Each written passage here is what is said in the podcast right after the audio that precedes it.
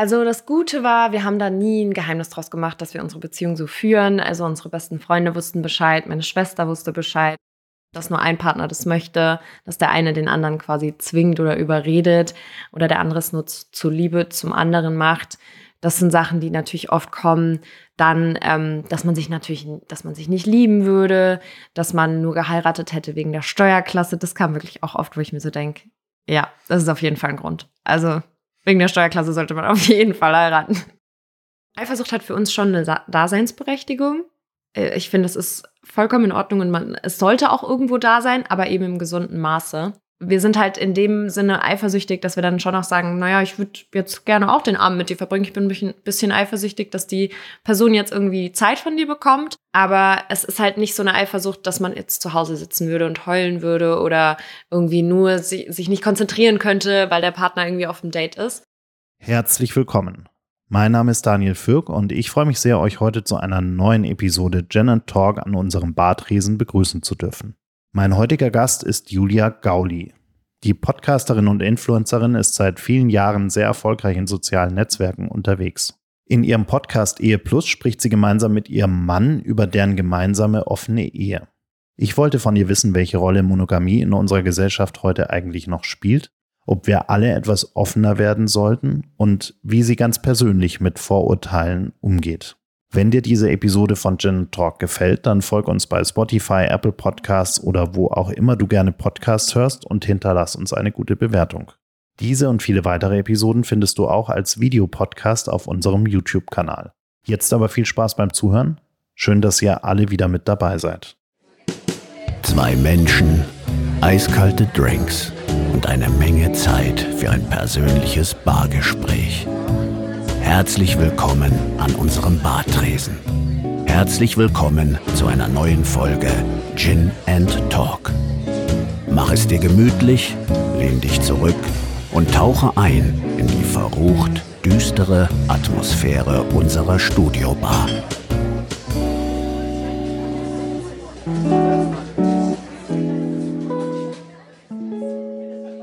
Liebe Julia, ich freue mich sehr, dass wir uns heute hier treffen können und ein wenig über dich, über Beziehungen, über Monogamie und Nicht-Monogamie sprechen können.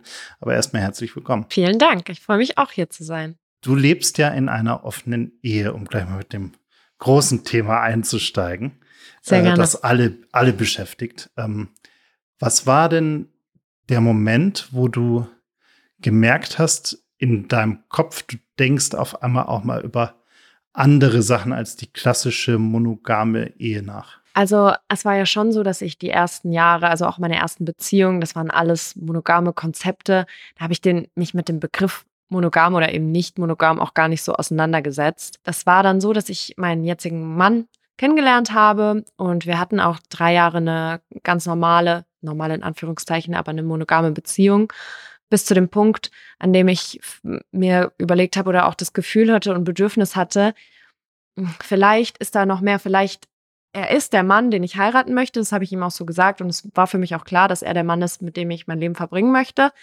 Aber ich wusste nicht, ob ich vielleicht sexuell einfach noch andere Erfahrungen machen möchte. Und den Gedanken habe ich dann oder das Bedürfnis habe ich dann mit ihm geteilt, weil es dann schon auch ein wiederkehrender Gedanke war und sich somit in ein Bedürfnis auch irgendwie gewandelt hat. Genau, und dann habe ich das angesprochen und dann haben wir geschaut, wie wir damit jetzt umgehen. Ja. Normalerweise ist man ja bei solchen Themen jetzt nicht unbedingt äh, so unterwegs, dass man das ja. der ganzen Öffentlichkeit erzählt, sondern macht es irgendwie unter sich aus und, und lebt dann sein Leben, auch weil man sich vielleicht der ganzen Konfrontation und der ganzen vielen Meinungen aller Menschen da draußen nicht aussetzen möchte. Es gab aber diese Situation, da hast du irgendwie jemanden gedatet, der in der Öffentlichkeit stand und dann gab es da ein Foto und das wurde veröffentlicht und auf einmal konntest du irgendwie, und ich glaube, es war neun Monate vor der Hochzeit. Sieben Wochen. Ach, sieben Wochen vor. Okay. Ich glaube, es war sieben Wochen vor der Hochzeit. Ja. Und ähm, das heißt, du musstest auf einmal ganz viel erklären. Ähm, genau. Was war da so der erste Moment? Blanke Panik oder?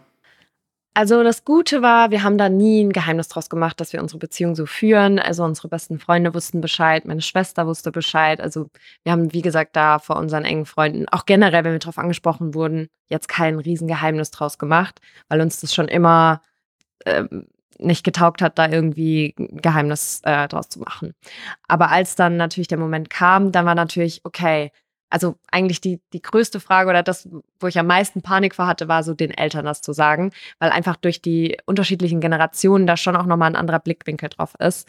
Ähm, genau, also da war ich dann schon oder wir beide auch so, okay, jetzt müssen wir es den Eltern sagen. Ähm, genau, haben wir dann auch gemacht. War auch eine schwierige Situation, weil es tatsächlich eben erstmal Zeit ge gebraucht hat, um das zu verdauen.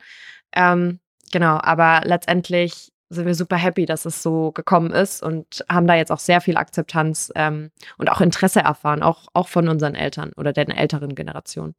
Und dann habt ihr irgendwann gesagt, jetzt ja eh schon egal, jetzt weiß es ja eh jeder, jetzt könnt ihr ja. auch richtig in die Öffentlichkeit damit gehen äh, und habt inzwischen auch euren eigenen Podcast mit Ehe Plus, äh, in dem ihr ganz viel darüber sprecht. Ja. Äh, was das alles bedeutet für euch, für andere und indem ihr ja auch sehr offen damit umgeht, dass es auch in solchen Situationen ja nicht immer alles rosig ist, sondern es gibt mhm. auch mal hier und da äh, Dinge, die man aussprechen muss, die man diskutieren muss, die man äh, auch mal irgendwie ausdiskutieren muss. Ähm, wie wie kam es zu diesem Podcast? Also ich habe generell, finde ich es gut oder ist der Ansatz auch bei mir im Leben, dass ich mit Sachen transparent umgehe. Einfach auch, also ich hatte ähm, vor fünf, sechs Jahren eine Essstörung und habe auch danach ähm, zur Verarbeitung darüber ge ge geschrieben, habe einen Blog gehabt und habe da auch das Feedback bekommen, dass es so, selbst wenn es jetzt insgesamt nur 10, 15 Leute waren, die geschrieben haben oder junge Mädels oder die Mütter, die dann geschrieben haben, dass ihnen das irgendwie weitergeholfen hat, meine Perspektive und dass ich, dass sie es toll finden, dass ich so mutig bin und das teile. Das hat mir schon immer irgendwie gefallen, da wenn man nur einer Person damit irgendwie weiterhelfen kann. Und dann kam uns der Gedanke, also wir hatten schon die ganze Zeit überlegt, einen Podcast zu machen. Und dann war es so, ja, okay, jetzt ist es eh raus. Unsere Eltern wissen es, wir machen da kein Geheimnis länger draus. Auch Chris, also meinem Mann, eine Stimme zu geben, war irgendwie auch mit so ein Gedanke. Dadurch, dass ich ja so ein bisschen Instagram mache und ein bisschen mehr in der Öffentlichkeit stehe und er das gar nicht so macht, war natürlich auch so, okay, was denkt er darüber? Wie fühlt er sich damit? Weil es vielleicht auch oft so verstanden wurde, ah, ich bin die treibende Kraft oder nur ich möchte das vielleicht, ähm, dass er auch dazu Stellung beziehen kann irgendwie. Und wie gesagt, einfach der Gedanke, dass wenn es nur ein, zwei Paare sind oder Leute sind, die, die sich dadurch irgendwas, irgendwie eine Perspektive bekommen oder die das gut finden, ja, da haben wir beschlossen, dann eben das ganz transparent zu machen und einen Podcast zu machen. Könnte mir vorstellen, da kommen auch ganz schön viele Vorurteile dann irgendwie um die Ecke, die einem um die Ohren gehauen werden. Was, was sind denn so die häufigsten Dinge, die euch da unterstellt werden, die häufigsten Schubladen, in die man euch stecken möchte? Ja, wie ich gerade schon angesprochen habe, solche Dinge eben, dass nur ein Partner das möchte, dass der eine den anderen quasi zwingt oder überredet oder der andere es nur zu Liebe zum anderen macht. Das sind Sachen, die natürlich oft kommen. Dann, ähm, dass man sich natürlich, dass man sich nicht lieben würde, dass man nur geheiratet hätte wegen der Steuerklasse. Das kam wirklich auch oft, wo ich mir so denke, ja, das ist auf jeden Fall ein Grund. Also wegen der Steuerklasse sollte man auf jeden Fall heiraten. ähm, solche Dinge, ja, ja. Ähm, eben auch, dass wir nicht treu sein können, dass wir unsere Triebe nicht äh, unter Kontrolle hätten. Solche Sachen kommen dann, kamen schon. Ja.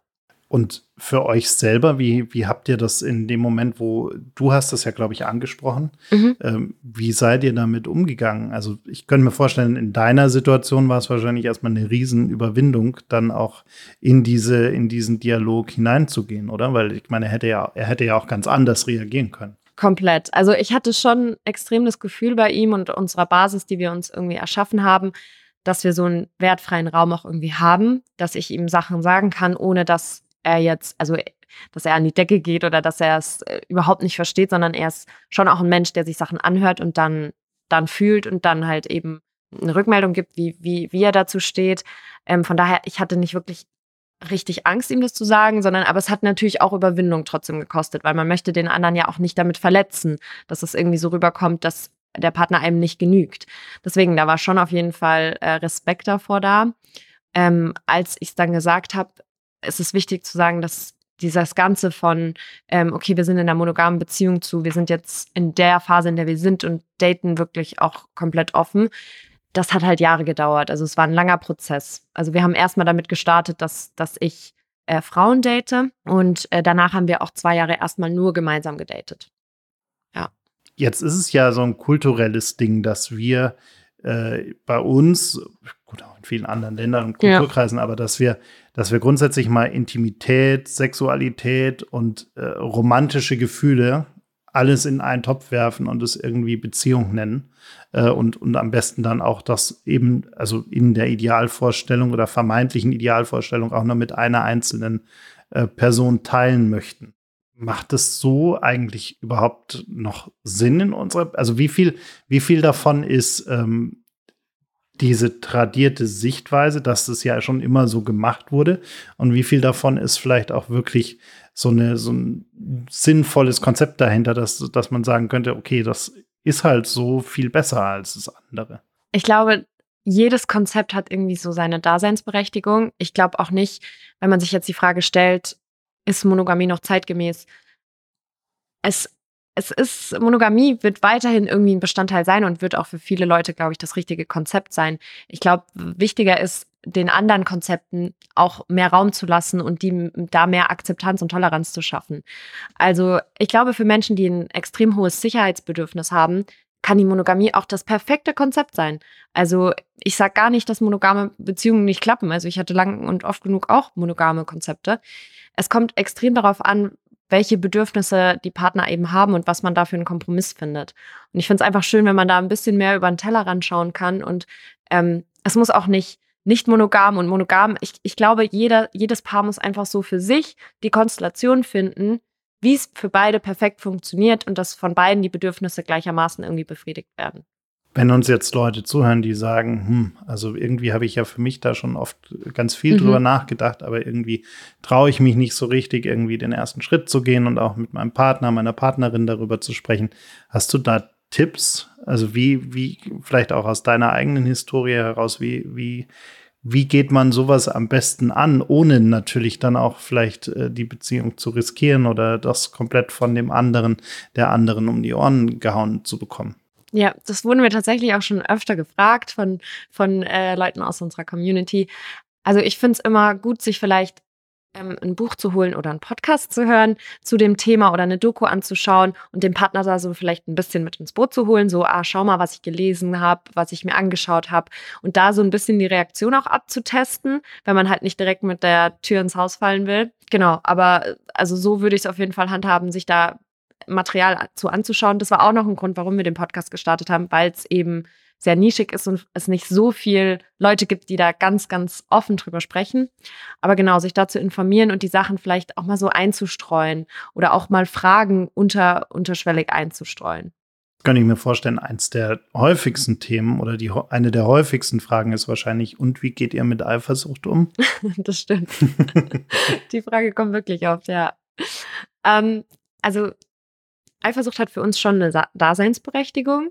Äh, ich finde, das ist vollkommen in Ordnung und man, es sollte auch irgendwo da sein, aber eben im gesunden Maße. Und wir sind halt in dem Sinne eifersüchtig, dass wir dann schon auch sagen, naja, ich würde jetzt gerne auch den Abend mit dir verbringen. Ich bin ein bisschen eifersüchtig, dass die Person jetzt irgendwie Zeit von dir bekommt. Aber es ist halt nicht so eine Eifersucht, dass man jetzt zu Hause sitzen würde und heulen würde oder irgendwie nur sich nicht konzentrieren könnte, weil der Partner irgendwie auf dem Date ist. Ist aber auch ein Prozess gewesen. Also so das erste Date, da war natürlich, also da war meine Taktik oder unsere, sich auch wirklich was anderes vorzunehmen für den Abend, wenn der andere unterwegs ist, um so ein bisschen abgelenkt zu sein. Aber mittlerweile, ich, ich genieße meine Me-Time zu Hause, mache irgendwas anderes Schönes und freue mich einfach drauf, wenn er wieder heimkommt. Ähm, genau, und da, so eine kranke Eifersucht sollte halt nie dabei sein. Aber es ist wichtig, das Gefühl trotzdem irgendwie ähm, zuzulassen. Habt ihr da so rote Linien definiert, wie offen ihr auch darüber sprecht, was in anderen Dates passiert? Also gibt es da so eine Grenze, bis zu der man irgendwie geht und sagt, okay, aber alles andere möchte ich vielleicht auch gar nicht wissen oder darüber will ich auch gar nicht reden? Oder sagt ihr, okay, nee, wenn dann Transparenz, dann, dann 100 Prozent? An sich eher schon 100 Prozent. Es ist eigentlich nicht so, dass der eine oder der andere etwas nicht wissen möchte. Natürlich, man geht vielleicht nicht extrem ins Detail, ähm, aber wenn der andere Rückfragen hat dazu, dann, dann werden die auch beantwortet und ansonsten erzählen wir eigentlich schon so grob, was eigentlich passiert ist, genau. das könnte ich mir vorstellen, damit wir heute mal über alle Vorurteile sprechen, könnte Ja. ich mir vorstellen, dass äh, viele Leute jetzt denken, okay, die haben die ganze Zeit Dates mit anderen, äh, jeden Tag irgendwie einen anderen, eine andere, wie auch immer.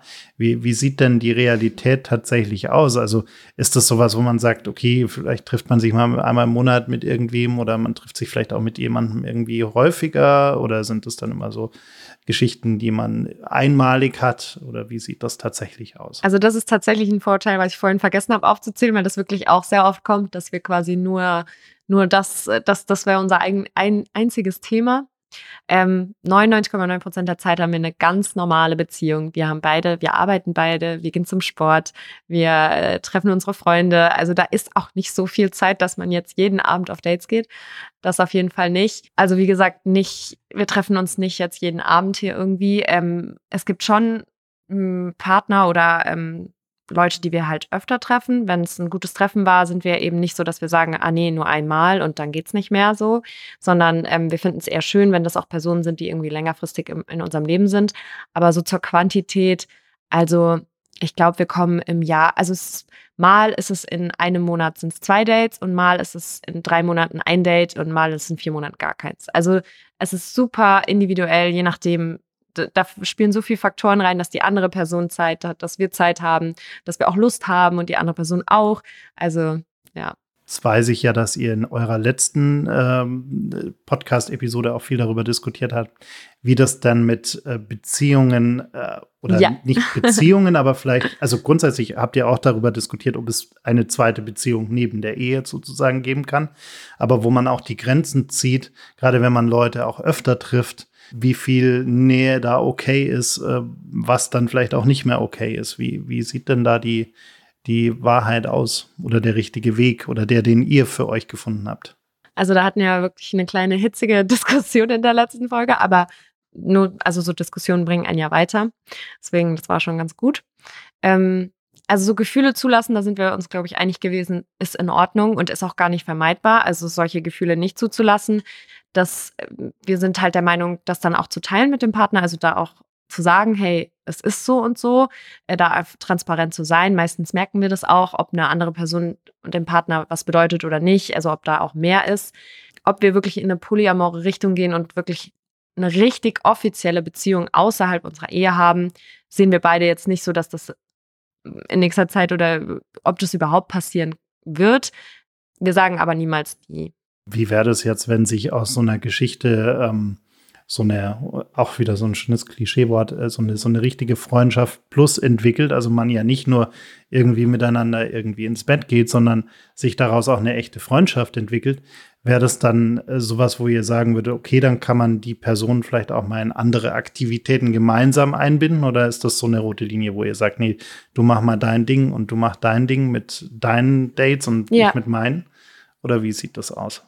Also es war bisher jetzt noch nicht der Fall, aber äh, Chris hat Dates schon bereits Dates von mir kennengelernt und andersrum genauso. Also es ist jetzt nicht so, dass wir sagen, ah nee, wir wollen die Person dann auch gar nicht kennenlernen, sondern wenn das jemand ist, den mein Partner mag, dann ist die Wahrscheinlichkeit relativ hoch, dass ich die Person auch gut finde oder mag oder sympathisch finde. Deswegen, also so tendenziell vorstellen, glaube ich, können wir uns das schon. Wie hat sich das angefühlt beim ersten Mal, als du mal ein äh, Date von ihm kennengelernt hast? Also ist ja, Ja. irgendwie ist es schon ein komisches Gefühl dann wahrscheinlich. Total. Total. Also es war schon, ich war schon aufgeregt. Es, es ist ein, ein stranges Gefühl irgendwie gewesen, aber im Endeffekt auch überhaupt, dass dieses Vertrauen dann auch da ist, dass die andere Person dann auch sagt, ja, ist in Ordnung, sich kennenzulernen und so und das irgendwie auch so zu teilen, fand ich an sich dann schön. Du hast in einem anderen oder ihr habt in einem anderen Interview auch offen darüber gesprochen, dass ihr auch mal auf dem Sofa liegt und äh, beide irgendwie auf Dating-Apps unterwegs sind. Äh, schaut man dann auch mal bei dem anderen so mit rein oder Ja. und, und, und kommentiert? Das schon. Also wir zeigen uns, also wenn, wenn da irgendwie Dates sind, dann sp sprechen wir da auch drüber, über die Profile oder so. Oder wenn auch ein Match da sein sollte oder man mit jemandem schreibt, dann, ähm, also ich weiß genau, mit wem Chris in Kontakt ist und andersrum genauso. Und ja, da wird auch schon mal gemeinsam geschaut, ja. Jetzt seid ihr ja vor kurzem erst hier nach München gezogen. Ähm, jetzt ist München ja nicht unbedingt Berlin. Also ich war gestern erst in Berlin und wir haben auch über dieses Thema gesprochen, weil wir irgendwie so zum Lunch mit Freunden zusammensaßen und ich erzählt habe, dass wir heute sprechen. Äh, und die Reaktion irgendwie beim Lunch von so, ja, also hier ist ja alles, also Gibt es noch ja. andere Modelle sozusagen? Ja. Also da ist das fast schon die Normalität und du wirst komisch angeschaut, wenn du in, in einer monogamen Beziehung bist. Äh, München ist da doch ein bisschen konservativer, würde ich jetzt mal behaupten. Würde man denken. ja, ist das auch ein Vorurteil? Also ich weiß, was du meinst mit Berlin. Also das ist ja wirklich, ähm, was, ihr habt eine monogame Beziehung? Das ist ja eher so, was, ihr habt noch keine offene? Also ich weiß was, ganz genau, was du meinst. Aber wir waren selbst hier in München ähm, waren wir schon auf privaten, kleineren Partys. Also hier gibt es eine Community. Ähm, natürlich ist es schon nochmal so, dass das öfter so nachgefragt wird, so, ach wirklich, offene, wie funktioniert das? Das schon. Aber tendenziell gibt es ja auch, also es gibt hier Communities und es gibt hier auch Kreise, die, da ist das auch ganz, ganz normal. Warum wird dann dieses Thema in der breiten Öffentlichkeit eigentlich immer gerne in, in, so eine Schmuddelecke geschoben? Also es wird ja oft gerne dann so, ja, da sind da irgendwelche Orgien und die dann irgendwo stattfinden und alle haben irgendwelche komischen Outfits an und alles sieht irgendwie aus wie aus so einem Porno aus den 80ern mhm. oder so. Also warum haben wir immer irgendwie diese, diese Bilder da im Kopf? Sehr gute Frage. Also mir ging es tatsächlich, also wenn mit dem Begriff Swinger ging es mir auch lange so. Ähm, aber ich glaube, das kommt einfach daher, wenn man sich nicht intensiv mit den Themen auseinandersetzt, sondern halt einfach, man hat Schlagwörter im Kopf und dann hat man seine Klischees eben. Und wenn man sich dann einfach mehr mit auseinandersetzt, dann merkt man, ah, okay, das äh, kann auch einfach, ähm, das muss nicht dieses Schmuddelige sein, sondern es kann auch einfach was Schönes sein und was, ähm, ja, was, was Ästhetisches. Ästhetik ist ein gutes Stichwort. Ja. Äh, du bist ja auch auf Instagram sehr viel unterwegs. Mhm. Äh, und du hast irgendwann auch mal für dich entschieden, du bist nicht nur auf Instagram unterwegs, sondern du bist auch auf OnlyFans unterwegs. Ja. Ähm, wie kam es denn zu der Entscheidung? Also wann, wann war der Moment, wo du gesagt hast, okay, da gibt es vielleicht einen Markt für ähm, und, und den möchte ich für mich nutzen, was ja, was ja auch völlig legitim ist. Und dann muss man sich aber ja trotzdem irgendwie äh, noch dazu überwinden, zu sagen, ich gehe den Schritt weiter und, und biete da dann auch Fotos von mir zum, zum oder Content von mir zum Verkauf sozusagen an? Ähm, also ich habe mit Instagram vor drei Jahren so richtig angefangen, dass ich halt auf Instagram poste und habe da ein Jahr lang auch extrem viel Zeit rein, rein investiert und habe viele ähm, TFP-Shootings, also Time for Brand, ähm, für die man nicht bezahlt wird, freie, freie Shootings gemacht mit Fotografen, ähm, habe dadurch auch ein größeres Profil bekommen und habe auch gemerkt, dass mir das halt extrem viel Spaß macht, auch schöne Fotos von mir zu haben und vor der Kamera zu stehen. Das hat mir schon sehr viel Spaß gemacht. Und ähm, durch meine beste Freundin, die hat dann mit OnlyFans angefangen, hat mir das dann in einem Urlaub mal gezeigt, wie das funktioniert und was sie da für Bilder postet. Und dann habe ich gedacht, ganz ehrlich, dann probiere ich das jetzt auch mal aus. Ich, ich mache sowieso, ich bin da, ich bin generell transparent und äh, ähm, off, eine offene Person und habe da schon vorher Bikini- oder Unterwäschebilder auf Instagram gepostet. Ähm, und von daher habe ich gedacht, naja, kann ich, kann ich auch auf OnlyFans machen und habe dann mit OnlyFans gestartet und ich bereue es auf keinen Fall. Gibt es da sowas wie, wie Regeln, die du für dich selber definiert hast? Also irgendwelche rote Linien, die du nicht überschreitest oder so? Ich mache keine Nacktbilder dort. Ja. Was man ja auch den meisten Leuten erstmal erklären muss, weil das ja auch so eine Schublade ist, wo es jeder gibt denkt. Kein Porno, keine Nacktbilder, genau, ja. Das, das hat man auf dem Kopf bei OnlyFans, ja. Das ganze Thema Content Creation, was du gerade schon angesprochen hast, ist ja auch so ein Feld, wo man, wo man sich äh, sehr, sehr tief in irgendwelche Rabbit Holes äh, verlaufen kann, wenn man da wirklich reingeht. Also gerade was auch die, die Kreation von Inhalten angeht. Ähm, jetzt hast du ja aber auch noch einen normalen Job äh, in deinem Leben. Äh, wie, wie machst du das? Also du bist ja schon sehr, sehr regelmäßig aktiv äh, und, und postest sehr, sehr viel Content, äh, auch sehr professionellen Content. Also das ist ja jetzt nichts, was du irgendwie mal kurz mit der Handykamera in irgendeiner, äh, mit irgendeinem Ringlicht vor dir machst, sondern das sind ja schon professionelle äh, Bilder, die da entstehen. wie, wie machst du das? Also wie sieht da so dein, dein Workflow oder deine Strategie dahinter aus? Mhm. Also du meinst jetzt zeitlich gesehen? Zeitlich und auch was den Produktionsprozess sozusagen angeht? Also mein Mann macht meine Bilder. Das Ein ist natürlich klassischer Insta-Husband. Richtig. Das ist so sehr, sehr praktisch und ähm, deswegen klappt das auch gut mit der Produktion von Content und von Bildern und von Reels, weil man eben nicht irgendwie groß den Aufwand hat, dass man irgendwie Timings vereinbaren muss und dies und jenes und sich dann irgendwo treffen muss, sondern er ist halt sehr äh, flexibel und wir sind oft zusammen, deswegen passt das dann super gut. Also da funktioniert es gut. Ansonsten gucke ich auch immer, dass ich also deswegen sind auch oft Bilder aus ähnlichen Settings oder also ich versuche das schon zu variieren, aber wir machen halt oft so Content-Trips, wo wir dann halt tatsächlich auch wirklich am Tag mehrere Stunden shooten und dann halt eben Material, dann habe ich eben Material für eine längere Zeit. Das machen wir dann schon des Öfteren so. Genau. Und ansonsten, ich bin jetzt, ich bin selbstständig und das heißt, ähm, auch von meinem, von meinem normalen Job bin ich relativ flexibel aktuell und kann mir da das gut einteilen. Ich glaube aber, ich bin tendenziell auch ein sehr disziplinierter Mensch und äh, gut organisiert und versuche da irgendwie alles immer unterzubekommen, was eigentlich ganz gut funktioniert. Das heißt, wenn ihr wegfahrt, ist der Koffer voll mit äh, sehr vielen Outfits und, und ordentlich Kameratechnik. Genau. so verreisen wir. Aber es ist schön, ihm macht es halt auch Spaß. Also es ist auch was, was uns dann gemeinsam irgendwie so Spaß macht. Und ähm, ja, von daher eigentlich echt cool. Ich habe es eingangs ja schon gesagt, ihr habt euren, euren eigenen Podcast. Wie, wie sind denn da? Ich glaube, ihr seid bei Folge 34, glaube ich, wenn ich mich nicht verzählt habe. Ähm, wie, wie, wie sind denn da eure Pläne für die Zukunft? Weil irgendwann kommt man ja vielleicht an den Punkt und sagt, okay, wir haben jetzt mal alles aus unserem Leben erzählt. Ähm, vielleicht müssen wir mal andere Leute mit ins Gespräch zum Beispiel holen. Oder wie, was habt ihr euch denn da überlegt? Also wichtig ist für uns, dass wir es nicht erzwingen wollen. Also wenn irgendwann nichts mehr zu erzählen ist, dann werden wir auch nichts mehr erzählen. Mm, wir hatten schon das, die ein oder andere Gastfolge, das wollen wir auch weiter so machen. Also wir hatten eine Gastfolge mit der Marie packt aus, heißt die auf, auf TikTok, ist die relativ groß. Ähm, die hat eine offene Ehe mit ihrem Mann, auch die haben zwei Kinder. Wir haben mit Dina und David eine Folge gemacht, die haben den Podcast After Hour. Die haben auch eine offene, ein offenes Konzept, leben in Berlin. Ähm, genau. Und das werden wir auch weiter so, so machen, dass wir, wenn es interessante und passende Gäste gibt, dass wir Gastfolgen machen. Ansonsten auch Geschichten aus der Community planen wir auch.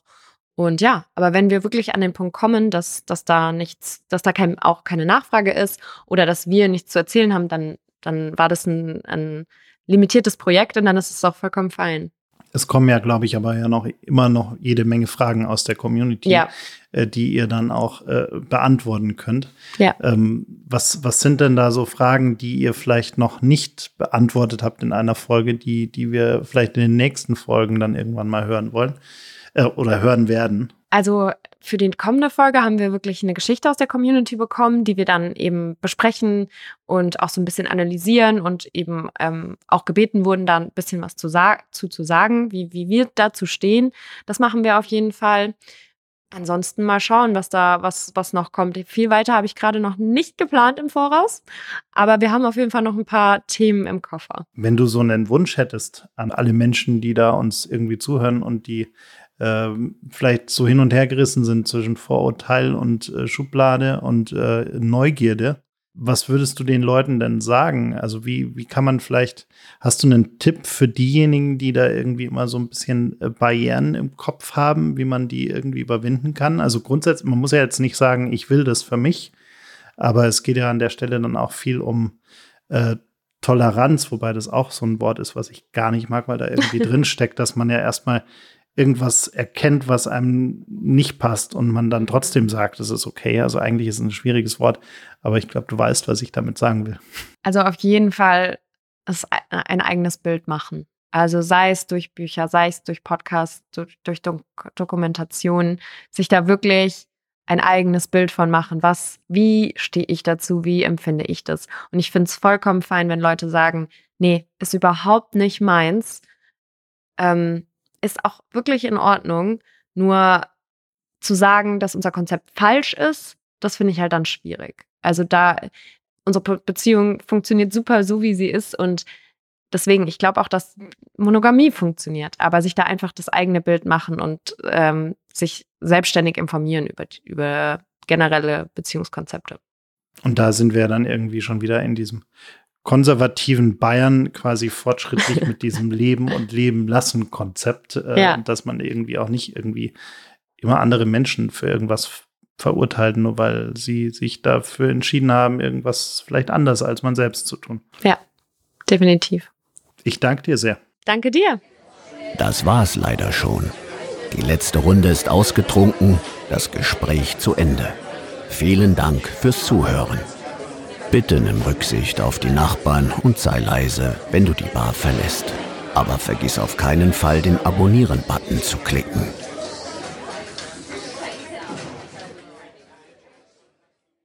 Gin and Talk ist ein Podcast von 48 Forward, produziert in den 48 Forward Studios in München.